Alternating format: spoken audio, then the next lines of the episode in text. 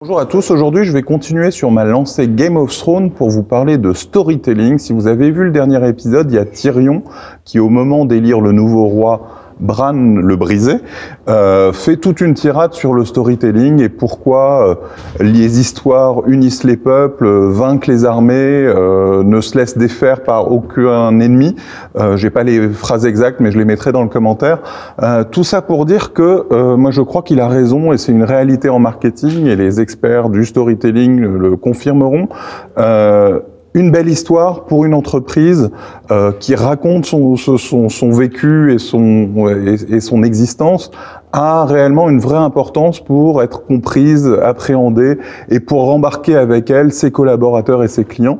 D'ailleurs, en ce moment, on réfléchit un peu à l'histoire d'une minute trente. On est pionnier de l'inbound, mais aujourd'hui, ça fait sept ans. Donc, comment on continue à inscrire cette histoire de pionnier? Comment on analyse 2019 et, et le futur? Ça, c'est une réflexion qu'on a en cours.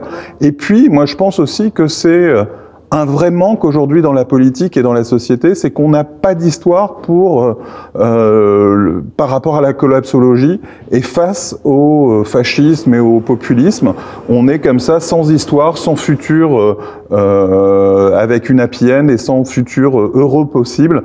Et c'est ce qui manque vraiment aujourd'hui pour lutter contre les Trump, les Marine Le Pen, etc. Voilà. Je ne sais pas ce que vous en pensez. N'hésitez pas à le partager avec moi. pas parler uniquement de Game of Thrones mais de la politique, de votre société, de votre entreprise. Ce sera un grand plaisir.